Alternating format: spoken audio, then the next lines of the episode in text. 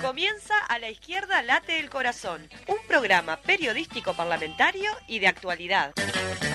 Acompáñanos por Radio Fénix 1330M y radiofénix.ui o más tarde en nuestras redes sociales. A la izquierda late el corazón. El accionar parlamentario cerca de la gente.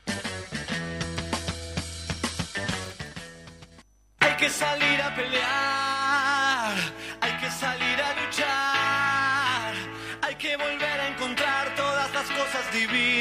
el lugar. Tienes que hacerte valer, no sos un trapo de piso. Hoy elegís un país, puedes cambiar este gris, ahora no lo haces más. Es el momento, mi amor, es un momento crucial.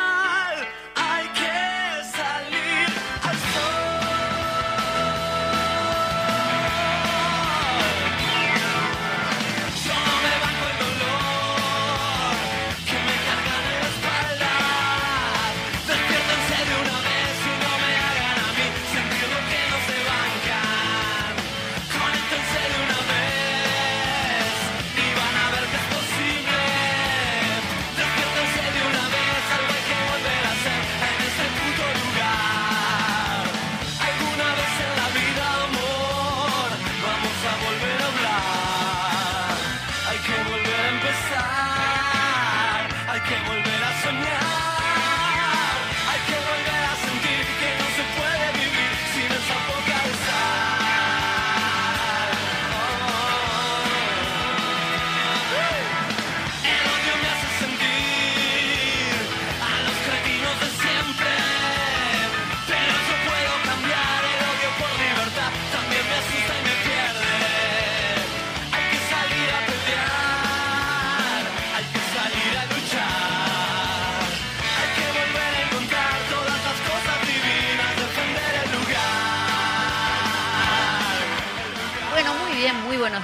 buenos días. A toda la audiencia. Estamos un programa más de A la Izquierda Late el Corazón, por aquí, este, bueno, para informarlos. Y eh, como todos los días, como todos los miércoles, tenemos siempre la intervención de la columna de nuestra queridísima diputada Ana Olivera, compañera. Bueno, en este caso la vamos a tener presencial aquí. Siempre decimos el placer que nos da justamente el intercambio que si bien es una columna, de todas maneras no es lo mismo este que tenerla aquí. Así que ya vamos de lleno, le damos la bienvenida a la diputada que está aquí con nosotras. En breve ya está llegando la compañera que está un poquito atrasada con el tema del transporte. Muy buenos días, ¿cómo estás, Anita?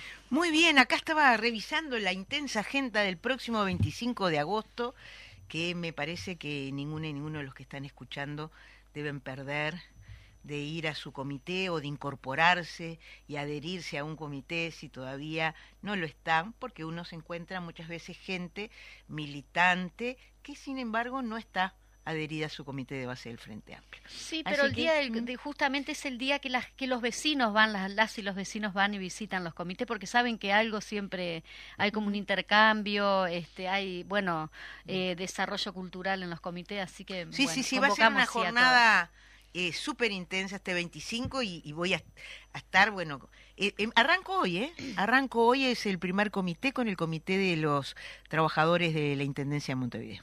Bueno, Así que- saludamos entonces los compañeros y las Hoy, compañeras allí. del, del comité municipales. Este, así que bueno, pero simplemente que esto no podía dejarlo pasar porque aparte estaba con el celular mientras tú estabas hablando con este tema. Y lo mencionamos en el programa anterior, en Cultura en Casa, la importancia también de la cultura inmersa en todo, todos los comités de base. Exacto. Bueno, muy buenos Los micrófonos son tuyos. ah, para todas y para todos. Igual me gustaría que me hicieras preguntas. Eh, el día viernes pasado eh, culminó a las 3 de la mañana la votación de la rendición de cuentas en la Cámara de Diputados.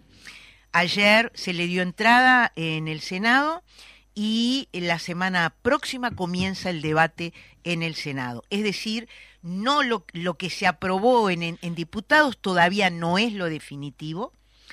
De hecho, hay temas como todo lo que tiene que ver con las retribuciones a, a la tropa militar, eh, que fue desglosado, eh, retirado y por lo que todos escuchamos en la prensa, eh, es un tema que va a ser tratado en el Senado. No sabemos si va a ser solo la tropa o va a ser como fue inicialmente en la Comisión de Diputados, que era tropa y oficiales. Pero digo esto como ejemplo que no quiere decir que lo que terminó de votar sin diputados sea exactamente, estrictamente lo que va a pasar eh, en, el, en el Senado. En el Senado. En segundo lugar, porque hay bastantes cambios de lo que trajo el Poder Ejecutivo, no necesariamente de todos esos cambios para bien de, de nuestra gente, eh, y 190 sustitutivos o aditivos que primero se presentaron a la comisión. 130 diríamos porque 60 son nuestros o un poquito por ahí, ¿verdad? Pero los nuestros no fueron votados, salvo uno eh, en la comisión y después en la plenaria no votaron ninguna de las propuestas que nosotros eh, hicimos. Y después hay un 108, 109 que se presentaron modificaciones en la propia plenaria que incluyen 30 que presentamos nosotros. Eh, así que digo, para que tengan una idea que hubo bastante movilidad, hubo intención de parte nuestra de reasignar recursos en áreas que nos parecieron sustantivas, como yo le he estado diciendo en estas, en estas audiciones. Eh, ustedes saben que entró el proyecto del Poder Ejecutivo con cero peso para ANEP y con cero peso para la UDELAR y bueno, y con cero peso para otras cosas que nosotros intentamos, por ejemplo, para el INISA, ¿no? El Instituto de Inclusión Adolescente, donde están eh, eh, adolescentes privados y privadas de libertad y donde hay también medidas este, no privativas de libertad. Eh, para la que- eran para para la para la que era necesario dotar de recursos eh, y además dotar de recursos para la definitiva asunción por parte del INISA de estas medidas que todavía están en manos del INAU y que INISA no tiene recursos para afrontar si no se le dan recursos. Es decir, eh, nosotros presentamos solicitud de recursos para eh, el Instituto Pasteur, que tan importante fue durante la pandemia. No lo votaron. Nosotros solicitamos recursos para una institución que depende del Ministerio de Educación y Cultura, como es el Instituto eh, Clemente Estable, eh, porque además tenía un alto nivel de incumplimiento de, de sus metas y al lado de cada casillero decía por falta de recursos, por bueno, no Eh, planteamos por lo tanto recursos tanto para técnicos profesionales como para infraestructura, tampoco esto fue votado. En este caso es aún más grave porque el Ministerio de Educación y Cultura llevaba la propuesta que el Instituto ah, Clemente Estable hacía, de investigaciones biológicas Clemente Estable hacía, y sin embargo el Ministerio de Economía y Finanzas no las incluyó y por lo tanto, bueno, quedaron, han quedado afuera en todos estos días. Bueno, para la NEP, en realidad, eh, primero de la comisión salió que había 500 millones de pesos que iban vinculados todos con el eje de la transformación educativa menos dinero igual que el que ANEP eh, presentaba. Y no para lo que nosotros considerábamos que era sustantiva, todo el mundo conoce lo que opinamos sobre en qué estado está la famosa transformación educativa, pero sin embargo sí en el presupuesto que presentaba ANEP estaba un tema pero que está ampliamente vinculado con lo que dicen que es el centro de esta rendición de cuentas, que es la salud mental, que era el tema de los equipos multidisciplinarios para enseñanza secundaria, cero peso para eso, pero además le bajaron a menos de la mitad en la plenaria, o sea que había 500 millones y lo bajaron a 264 millones de pesos, estoy hablando en Mm. pesos. ¿ah? Eh, y bueno, para la Universidad de la República, esperemos que no le quiten los recursos en la en la en, el- en- en el Senado, ¿verdad? Porque los recursos que le dieron parte de la base de un, un reclamo que hubo a posteriori, porque los recursos salían de reasignaciones de dinero que le habían dado a otros organismos, por lo tanto fueron todos a, pre- a protestarle al presidente, Claro, ¿no? De que, de uno de que le sacaban este, bueno, en fin, se votaron finalmente los recursos para eh, laudelar en el, eh, algún- a ver, el 6% de lo que de lo que pedían, ¿no? Pero lo que quiero decir que se votaron recursos para las becas, para este tanto la, creación de la descentralización de la universidad en el este y en el oeste eh, y eh, eh, el proyecto de salud mental que articula el hospital de clínicas. Pero bueno, no sabemos qué va a pasar con esto en el Senado. Y entonces volvemos a algunos aspectos de la caracterización. Nos tocó eh, junto con el, mejor dicho, el coordinador de nuestra bancada, Gonzalo Civila, realizó ante la mesa política el informe y eh, complementé dicho informe, eh, como él siempre le gusta decir, con los detalles este, eh, de algunos aspectos, porque es importante que la gente aterrice, porque si no, estos son números para la gente. Recién hablé de millones, ¿qué significan 240 o 500? ¿Es, es- es suficiente? ¿No es suficiente?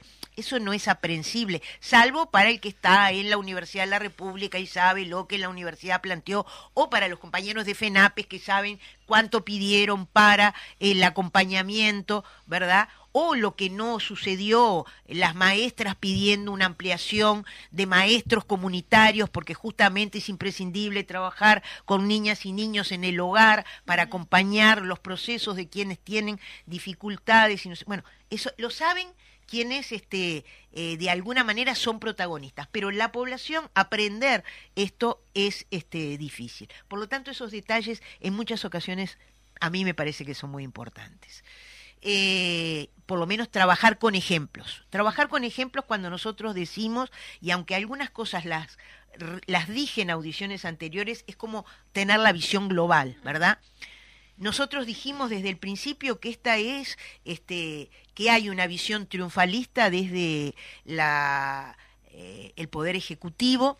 También eh, quiero señalar, lo dije en la audición pasada, que el miembro informante por la mayoría le bajó un poquito los decibeles a eso de que todo nos salió bien, todo fue exitoso, los cambios de paradigma, eh, por primera vez se hicieron tales cosas, o sea, bajó un poquito los decibeles reconociendo que algunas áreas había dificultades. Y hay artículos acá, además puestos en, la, en lo que salió, que reconocen las dificultades, fundamentalmente en el Ministerio de Desarrollo Social, eh, en el INAU, en, en vivienda, eh, en ANEP, para ejecutar algo tan importante como era los famosos, el, el famoso, este, pa- la famosa partida de infancia de 50 millones de dólares o 2.117 millones de pesos, ¿tan?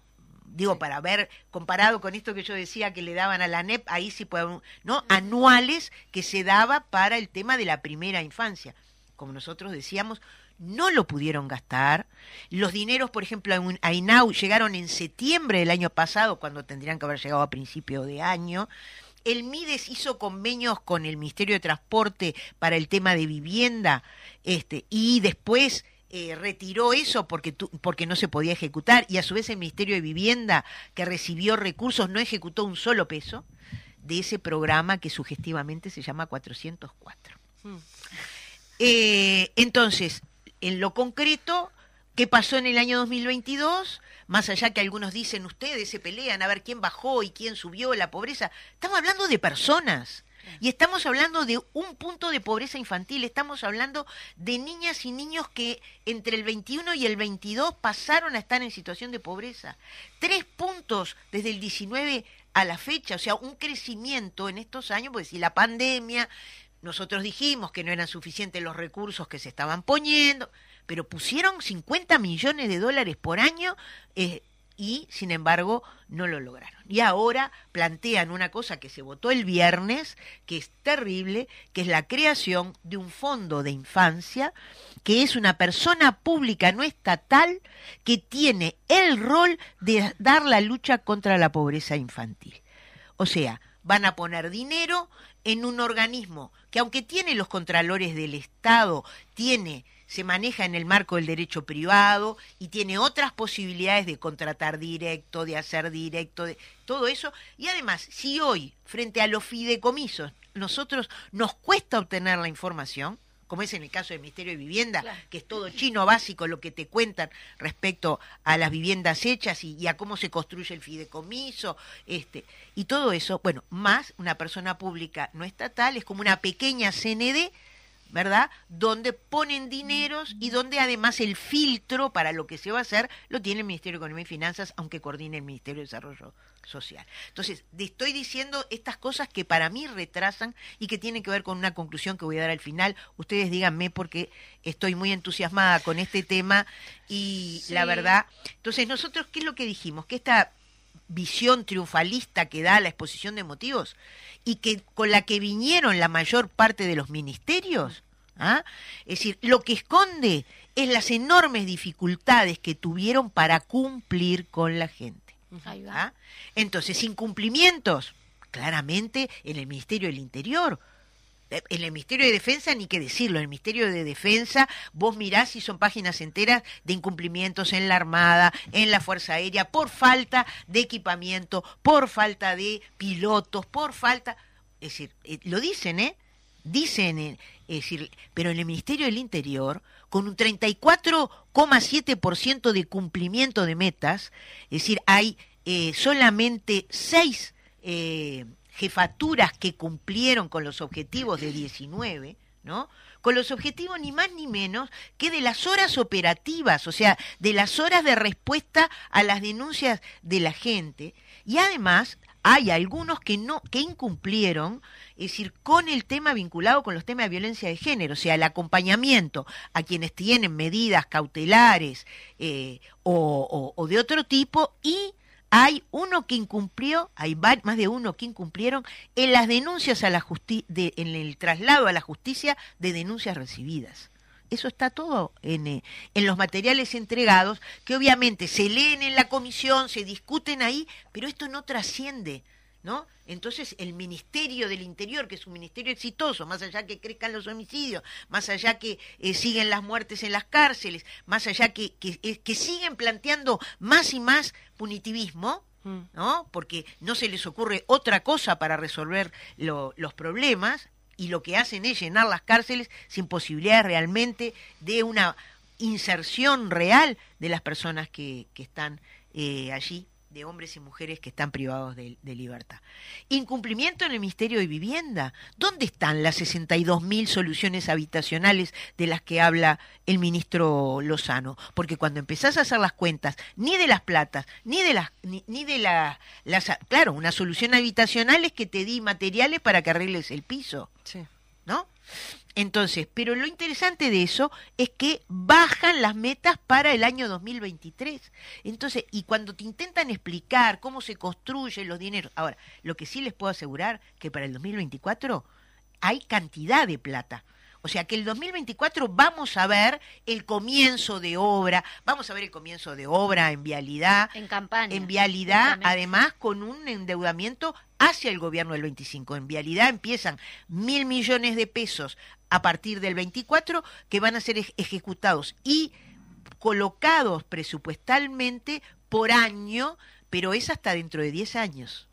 ¿No? O sea que los compromisos que asumen ahora comprometen 10 años para, para adelante.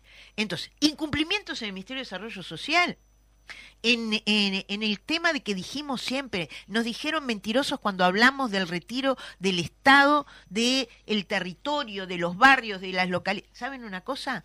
No cumplió Uruguay Crece Contigo, que era donde se iba a concentrar todo el Sí. trabajo cuando cerraron los OCAT, cuando, ¿no? Es decir, bueno, en realidad se planteó una meta de 10.000 niñas y niños, llegó a, no, no sé si llegó a 3.000, no me acuerdo ahora la cifra, ¿tá? Es decir, pero lo concreto es que dice que no se pudo cumplir con la meta, dice la explicación, porque recién llegaron los técnicos en diciembre del 22. Entonces, ¿es verdad o no es verdad todo lo que dijimos durante todo el año pasado de que el Mides no estaba en el territorio? ¿No? Ah, Entonces ahí, ahora, ¿quién se entera de esa frasecita así puesta al pasar porque no llegué a la cantidad de niñas y niños en el año que era sustantivo el tema, ¿no? Que tenías todos los recursos para la lucha contra la pobreza infantil, que, que, que no, aparte, 50 millones de dólares es, es plata. Si se hace bien, se elabora bien y si se sabe gastar. Eso es lo que no pudieron eh, hacer. Digo esto es para decir, bueno, estamos diciendo que incumplieron. E incumplieron con sus propios objetivos, porque yo comparto que es imprescindible que haya vivienda, que es imprescindible que haya más horas operativas, que es imprescindible que eh, el MIDES cumpla, bueno, incumplimiento con el tema de los de, de los asistentes personales en el sistema de cuidados, ¿no? Si del 2020 a la hora sigue la ola decreciente yo quiero que haya asistentes personales porque con todos los defectos que puedas encontrarle aquella solución, vos decís que lo vas a hacer de otra manera, hacelo y no me bajes la cantidad de asistentes personales. Hay aspectos que había que mejorar, de los que ellos han hablado, que nosotros sabíamos que habían que mejorar y quedaron escritos. Por lo tanto, entonces, en este tema del, del, incumplimiento, no es una crítica por la crítica. A nosotros, nosotros siempre pensamos que cuanto peor es peor para la gente. ¿ah? Y más si tuviste la plata y no la gastaste. ¿ah? O sea, nosotros estamos contentos con que haya más homicidios, ¿verdad que no? No estamos contentos con, con, que haya, es decir, que se incremente la violencia basada en género y que los, la, las respuestas no sean las adecuadas. ¿ah? Entonces, no es que tenemos una visión crítica por visión crítica.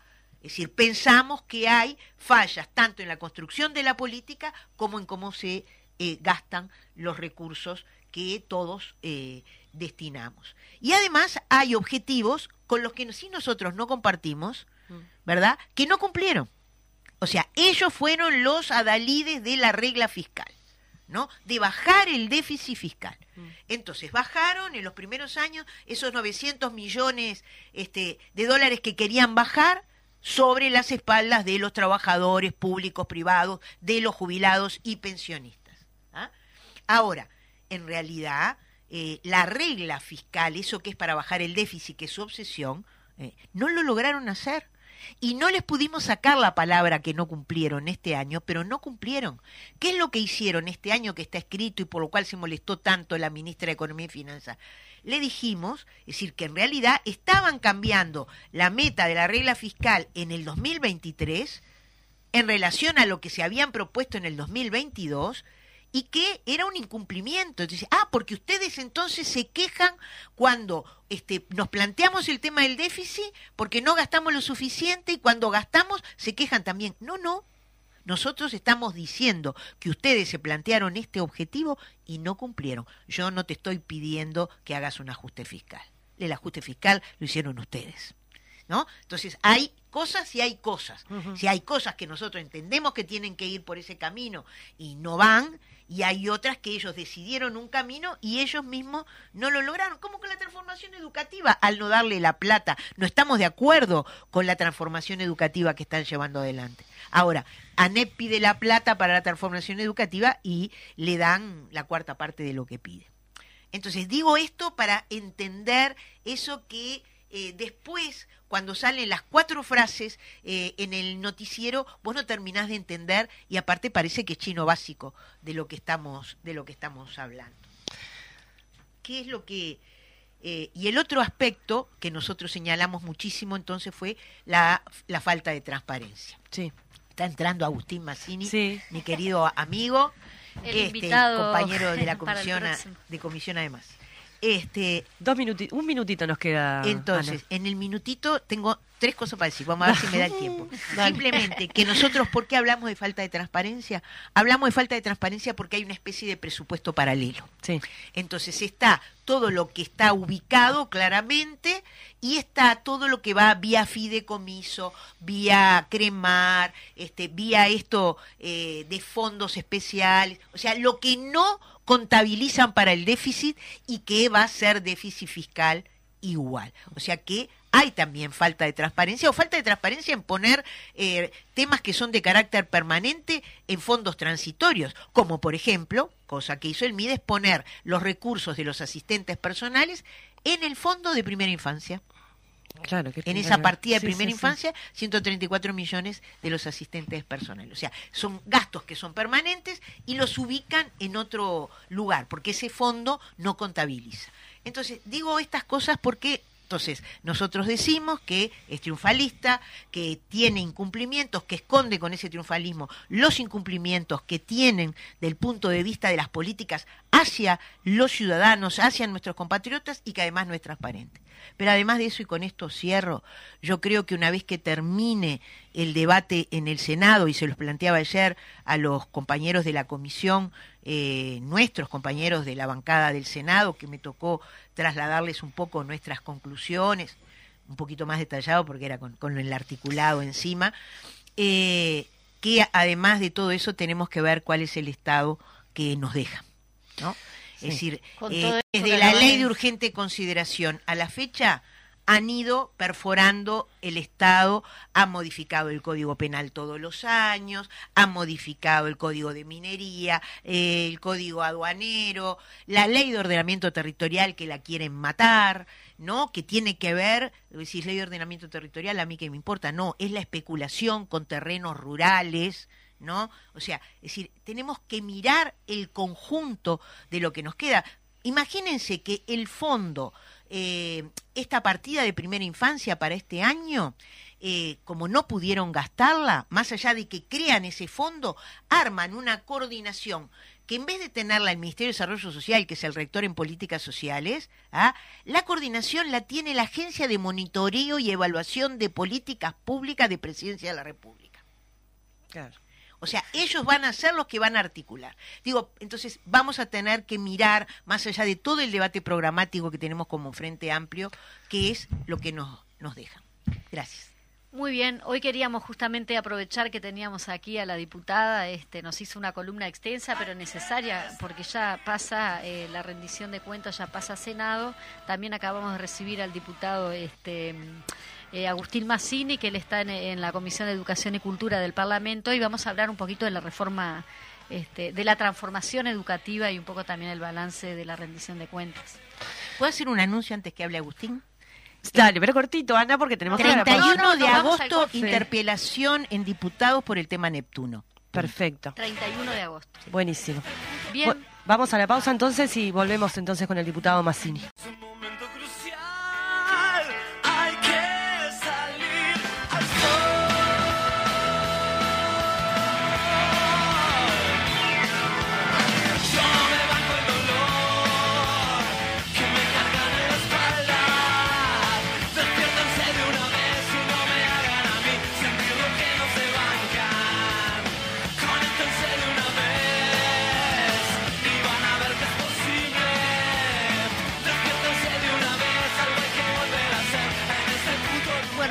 Hoy le cambiamos un poquito el formato, pero porque era necesario con tanta información este, respecto a la rendición de cuentas. Y bueno, este, te damos la bienvenida, Paula, que capaz que le dimos la bienvenida a Agustín y no, no anunciamos que está la Sí. compañera. también Perdón, gente, por llegar tarde. Estaba complicado el tránsito. Eh, le contaba a Majo cuando veníamos conversando, porque yo les venía escuchando por, por la aplicación, que esta canción está sonando pila en las redes sociales de esto del 25 de agosto. Escuché Cultura en Casa antes que venían hablando de este tema.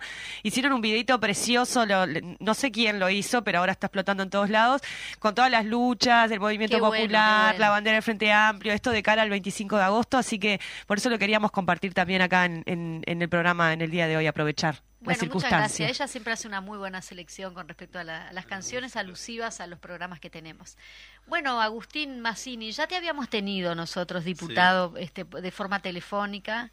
Eh, y ahora te tenemos presencial, porque te- ahora que te tenemos presencial te vamos a explotar con respecto este, Por ¿qué es la famosa transformación educativa y cómo se está tratando en el Parlamento y cómo estás ahí con, con la Comisión de Cultura y Educación allí en el Parlamento. Bien, bueno, la- vamos a tratar de, de desglosar un poco porque yo creo que en realidad es un problema que tiene el gobierno y la población de, de ver cuál es el alcance de la transformación educativa.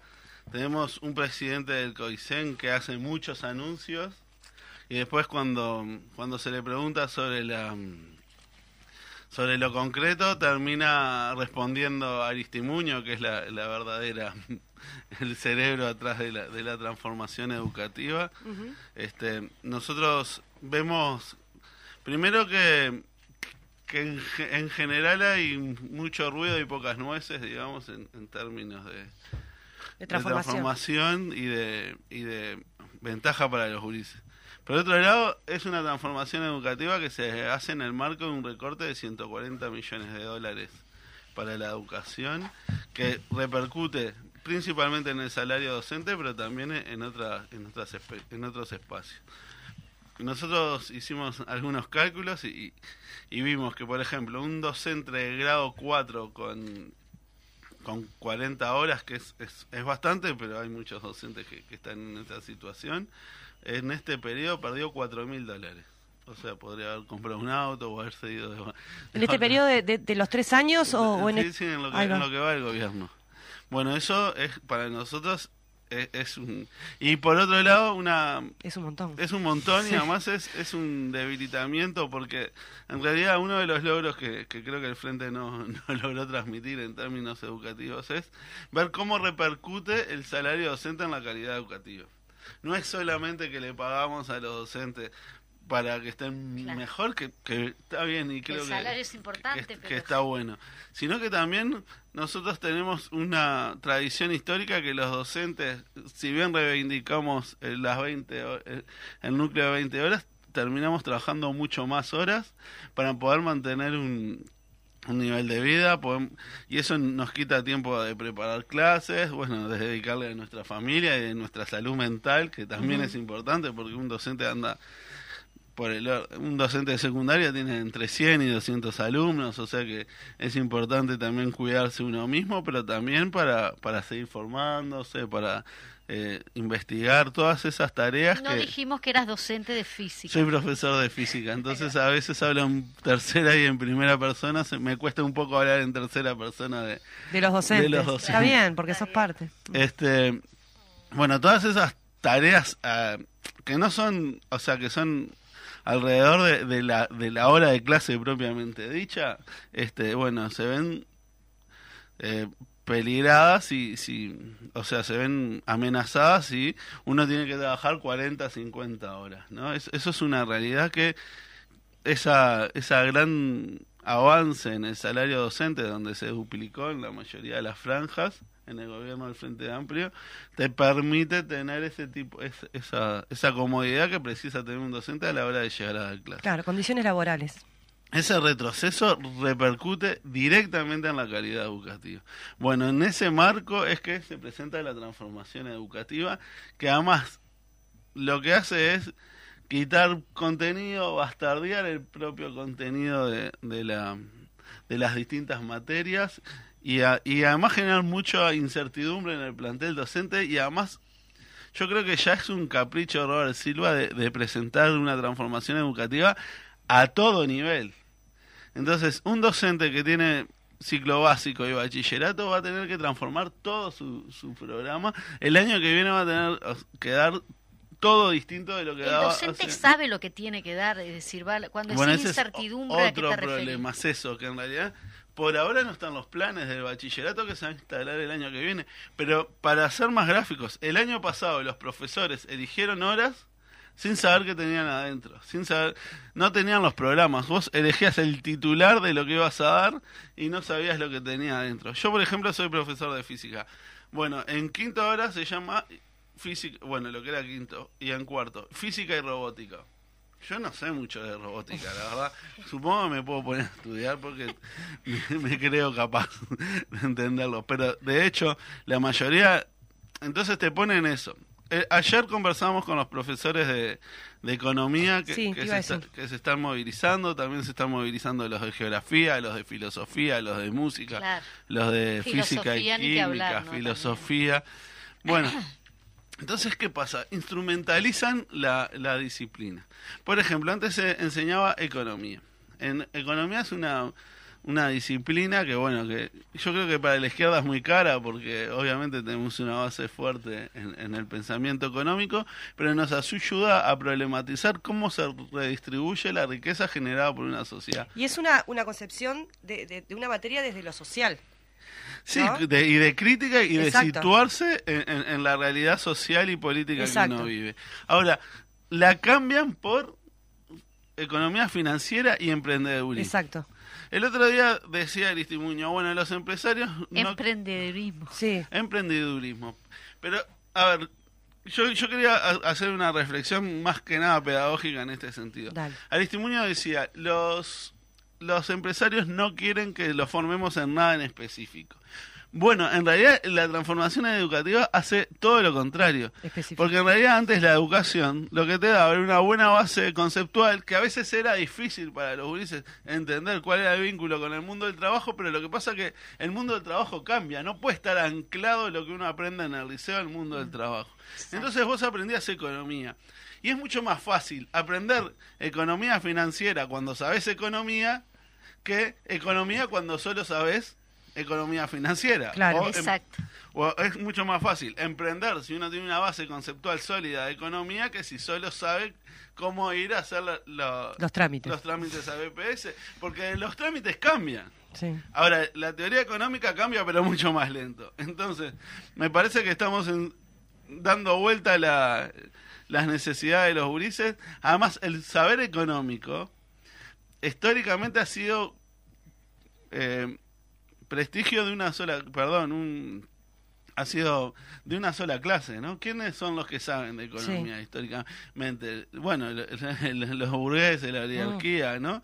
La democratización del pensamiento económico parece haber molestado a este gobierno y la quiere borrar de un plumazo para enseñar fi- economía financiera y emprendedurismo. Para enseñar pequeños empresaritos. Pequeños Empresarios. empresarios que en realidad es... Es, Es precarización. Precarización laboral, es salvate vos mismo, es Claro, así. jugátela solo. Terminás siendo explotado igual porque terminás haciendo un trabajo, no no vas a... Los que llegan, el cuento ese del que empezó vendiendo limonada en, el- Sí, la meritocracia. en la casa y ahora es dueño de, de una gran empresa. También la competitividad que hay entre los, los chiquilines también. Claro, eso mm, beneficia la competitividad, el salvate vos mismo. Es una concepción ultra neoliberal de- del sistema y en realidad ahí sí ves el adoctrinamiento, ¿no? Claro. Bueno, conversando, la- porque la verdad fue muy muy rica la conversación con los profesores de economía, a mí es un tema que me apasiona. Ahora, en este momento, el, el riesgo que estamos teniendo con, con la figura de, de un economista ultraconservador y ultraliberal como es Milei en la República Argentina. Ahora, ¿qué, ¿cuál es la gracia de Milei? Que fue un tipo que les habló de economía. Claro. Ahora, les habló de economía y eso decían, bueno, por lo menos se motivan por la disciplina. Ahora, les habló de economía de una escuela que en un manual de economía de 200 páginas son 20, ¿no? Porque es la escuela austríaca y- cuyo autor principal es Hayek, ¿no? Ahora, esa explicación que está totalmente contrastada, discutida y rebatida en la mayoría de los casos, y en otras no, porque obviamente las teorías económicas con- con- conviven, es la única teoría económica que muchos de nuestros gurises han escuchado. Y si ahora la sacamos del liceo, la teoría económica, va a venir cualquier eh, vendedor de, De humo. de humo De humo. a explicarle con conceptos sencillos, soluciones mágicas, con algunas teorías económicas que, que son teorías económicas legítimas dentro de la academia, pero que no son las que explican todo, y eso va a ser lo único que van a conocer los gurises de economía. Bueno, por eso, entre otras cosas, es que nosotros queremos que esté e- economía en, en la educación. Y en ese sentido pasa lo mismo con geografía, que se saca geografía del Uruguay, que es la que nos sitúa territorial Ajá. y espacialmente, pero también económicamente en el territorio, ¿no? Porque Uruguay no es un ente aislado. Y uno, además, eh, yo creo que a veces juegan con el imaginario público, ¿no? Uno tiene la idea de economía del Uruguay de aprenderse de los ríos, las sierras y las y los pueblos y ciudades, como, como aprendíamos hace 20, cerros, 30, 40, ay, los cerros me olvidé. Pero bueno, ahora la economía, la geografía del Uruguay es otra cosa. También hay geografía del Uruguay humana, también hay geografía Social. y económica. Bueno, eso poner geografía ¿Qué humana. ponen? Europeísta, quizás. No, ponen geografía humana y sacan el, la, la geografía de Uruguay se daba desde la perspectiva económica, Sí, social claro. y humana. Ahora, la sacan el centro de, de Uruguay, o sea, y obviamente la tendencia a- al eurocentrismo siempre existe en Latinoamérica. O sea, porque somos una cultura eurocéntrica, digamos, en- en- pero nos da soluciones a los problemas de otros. Claro. E- Ese es otro de los problemas. Nosotros no podemos enseñar la ciencia dándole soluciones a, a los problemas que no tenemos y, y a las soluciones de otros. Bueno, en ese se- e- ese es uno de los sentidos de que nosotros vemos más peligroso de, de, la, de esta transformación educativa. El instrumentalizar el conocimiento para una necesidad muy concreta del mercado actual, cuando el mercado es muy cambiante, porque incluso pensando en el mercado, ¿no? Porque nosotros somos de la idea de que está bien educar humanísticamente, pero también una persona se desarrolla personalmente a través de su capacidad de transformar la realidad y el trabajo es, es, lo- es lo inicial, ¿no? Lo- Y además lo único que tenemos lo, Los trabajadores. sí. los trabajadores es nuestra capacidad de Mm. trabajo. Entonces, la educación tiene que tener un equilibrio, pero también para el mundo del trabajo es importante estar situado en, en el territorio, estar situado En en, el contexto la economía. histórico.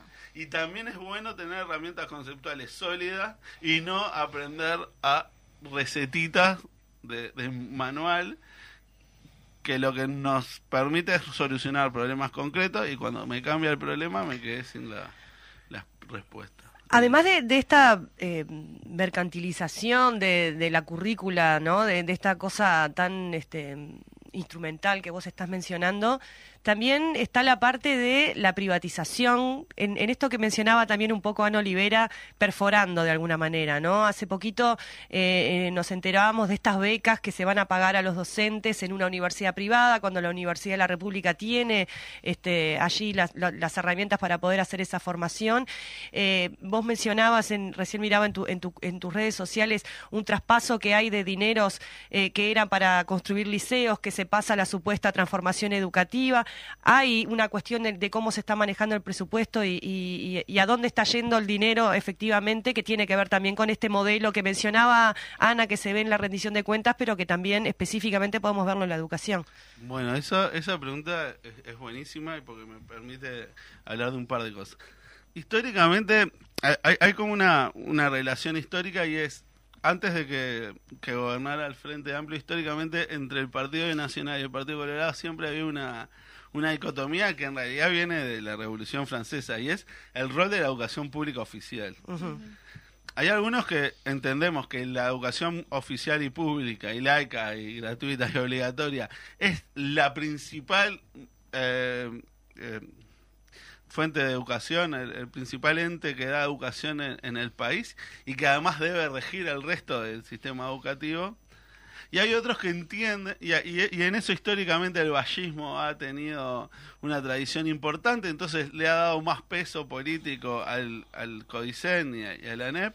Y por otro lado, otra concepción que, que ha encarnado el herrerismo históricamente y es que la educación pública es uno, uno de los, un actor más en el sistema educativo. Entonces, eso le da preponderancia al Ministerio de Educación y Cultura. Bien. Por ejemplo, una cosita que, que sigue perforando, ¿no? En la LUC se le sacó la potestad de revalidar títulos extranjeros a la Universidad de la República. ¿Para qué? Bueno, para eso, para sacarle ese rol de privilegio a la Universidad de la República en el sistema educativo universitario. Sin perjuicio que lo va a seguir teniendo porque el 85% de los estudiantes de la educación universitaria son de la ODELA. Mm. Pero bueno, le, le va- la van minando. Bueno, en esta rendición de cuentas se hace lo propio para los títulos de formación docente. Ajá. La rectoría de los títulos extranjeros de formación docente siempre la tuvo la ANEP y el Consejo de Formación en Educación. Bueno, se le saca y de vuelta hace el, el mismo sistema, pasa para el, para el MEC. Eso, si bien parece un detalle, es un detalle que explica est- esta concepción de, de un ministerio regulador del sistema educativo con actores en la misma jerarquía, tanto público como privado. Eso es un claro camino hacia la privatización. Y uno de los proyectos que históricamente tuvo el ministro de Educación, Pablo da Silveira, que es la de generar un sistema de educación con efectores privados de educación pública. o sea, lo que pasa en, en Chile o lo que pasa en otros países, y es que modelos como intentaron hacer acá con los pinos, ¿no? De Sí. educación gratuita. En este caso tiene financiamiento privado. Bueno, la utopía de ellos es que esos proyectos tengan financiación estatal directa. O sea, que la ANEP le, o sea, Le paga a privados para que para, para que una educación pública. Eso es un atentado a la, A la educación, y no, sí. y a la laicidad de Claro. la educación. Porque los privados sí tienen una Intereses. ideología Sí. marcada. O sea, sí son la iglesia católica, sí son, bueno, las iglesias pentecostales, o sí son conjuntos empresariales importantes que quieren marcar su ideología. Si bien en algún lado podrá haber algún liceo popular mm, eh, promovido por algún sindicato, en la en- es la mínima. ¿no? Sí, es lo ínfimo, sí, sí, sí. Entonces, esto es un avance también histórico que, como digo, viene de- del del debate de realismo-vallismo, pero en realidad nace en la Revolución Francesa, con el, el debate con los jacobinos, de Mm. cuál es el rol de la educación oficial en una república. Bueno, esto, esto es lo que está pasando. Voy a, a- a referirme al, al detalle este de la transformación educativa. La transformación educativa que ha sido un, un caballito de batalla del gobierno, pero también ha sido la plataforma de lanzamiento de una candidatura del Partido Colorado, candidatura que es legítima, ¿no? Cada uno tiene que Sí. tener derecho, si se, así lo cree y puede, de ser presidente de la República, y eso es una república, ¿no? Ahora, esa, esa transformación educativa, caballito de batalla de, del gobierno y base electoral de la plataforma electoral de un, de un candidato del Partido Colorado, el gobierno le dio cero pesos. Ahora bien, el Parlamento también le dio cero pesos. La, a la NEP. La manera que encontró de financiar la transformación educativa es agarrar plata del fondo que tenía destinado a la construcción de liceos nuevos por CND y pasarlo a la transformación educativa. La moción en la comisión eran 500 millones de pesos. En el plenario se ve que se dieron cuenta que era un disparate y la bajaron a 240 millones de pesos. Pero esos son unas cuantas decenas de millones de dólares que si uno hace la cuenta, le da en ocho liceos menos. A ver, entonces, la transformación educativa le va a salir a la educación y a la, y a la ciudadanía 10 liceos menos. 10 liceos con todo, ¿no? Con los bancos, los pizarrones, los laboratorios, con, con todo lo que ¿Qué precisa. significa cuando decís le- le- esa plata es para la transformación educativa? Claro, ¿en ¿Qué qué van a hacer con esa plata en la transformación educativa? Tanta plata lleva la Porque si no están, si disminuyen los eh, salarios, si no hacen liceos, eh, o sea, ¿en qué la usan la plata? Bueno, a- esas, esas En pagarle a los privados para- No, bueno, en pagar becas en, en las universidades privadas, una parte, pero Ajá. principalmente para pagar la figura de un mentor que se inventó en la educación secundaria, que viene a ser una suerte de comisario político o de representante de la transformación educativa, uno por lo menos o más en cada uno de los centros educativos. O sea que la transformación educativa va a poner una persona que va a tener un sueldo Importante. ¿eh? para- Como para ser el contralor sería. ellos dicen acompañar al proceso. Ustedes saben que esta es una transformación educativa muy resistida por los colectivos docentes, por los sindicatos, pero también por las salas y también por las asociaciones. Por toda la comunidad Claro. educativa. por toda la comunidad educativa. No, no es una reforma que haya sido consensuada ni de grandes acuerdos. Es una reforma, bueno, una transformación que imponen unas minorías en contra de unas grandes mayorías. Bueno, eso necesita tener gente que esté in situ en el territorio porque desde la centralidad no lo pueden controlar. Entonces, la solución cuál va a ser? Poner mentores.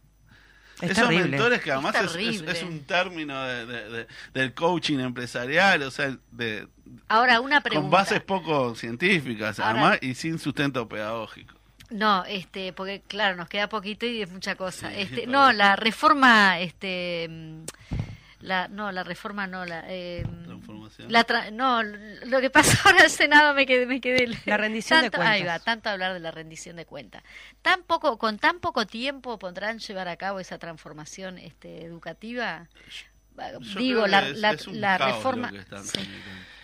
A mí me generó esto que comentaste recién de los mentores, de que esa plata se va a usar para tener un comisario político, porque es lo que es, ¿no? Es un comisario político, lo digo yo, no, no te hago responsable. Lo dije yo. eh, comisario político en un centro educativo para amedrentar a los docentes en un clima que ya viene siendo viene. muy complicado para los docentes De persecución. de persecución, exacto. Sí, sí. Es, es realmente una cosa muy autoritaria y, y- y de una intervención escandalosa en, en- en la, en posibilidad, en la posibilidad de, la- de- de cómo dan clase, la, la libertad de cátedra, eh, que más allá de que vos tenés un programa, o sea, hay una cuestión también de creatividad y de trabajo de los docentes, que cómo haces para dar clases en ese clima, ¿no?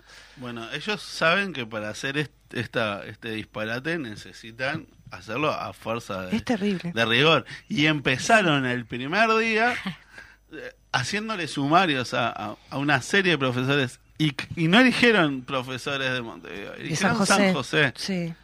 Y eligieron liceos de San José que fueron escrachados públicamente en los medios de comunicación como ¿Cuándo comienza esta práctica que estás diciendo? Es que Ya- arrancó. el día uno del, del gobierno. Porque ellos saben que lo que tienen que hacer es asustar. Asustar. Y hay clima de susto en el liceo. Claro. Hay miedo en el liceo. La, gente Legítimamente. tiene miedo a expresarse en contra. Igual lo hace, ¿no? Porque Sí. estamos viendo que por todos lados hay salas y colectivos docentes que se expresan porque saben que para hacer esta transformación educativa lo tienen que hacer en base al miedo y empezar y además hay una cosa que es ridícula y, y- y creo que es puntual pero pero habla un poco de, de- de las características de ellos y es que por ejemplo te dicen bueno una un sumario con separación de haberes del 50% de los haberes por seis meses no es una sanción Ahora, a un trabajador que le saquen la mitad del sueldo, que los crachen en, en, en todo el, en todo el pueblo,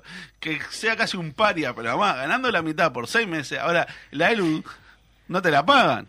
Mm. Se te vence la comida de tus hijos, eh, todo esa, la cuota del auto, porque muchos docentes se- han endeudado para comprar autos para poder ir a todos los liceos A que estar en muchos ir liceos, claro. para tener un salario más o menos digno. Entonces, esas, eso es de un cinismo y de, y de, y de un nivel de, de no entender la realidad de un trabajador común, de pensar que si a vos te sacan la mitad del sueldo, tenés espalda para que eso no sea vivido como una sanción y un amedrentamiento. En el fondo está la cuestión de clase, ¿no? Siempre. Diputado Agustín Massini, se nos está acabando el tiempo. ¿Dónde va a estar en el comité de base? ¿En qué comité de Bueno, base? va a yo estar? soy de Canelones y voy a estar, mira, tengo una lista que me mandaron en...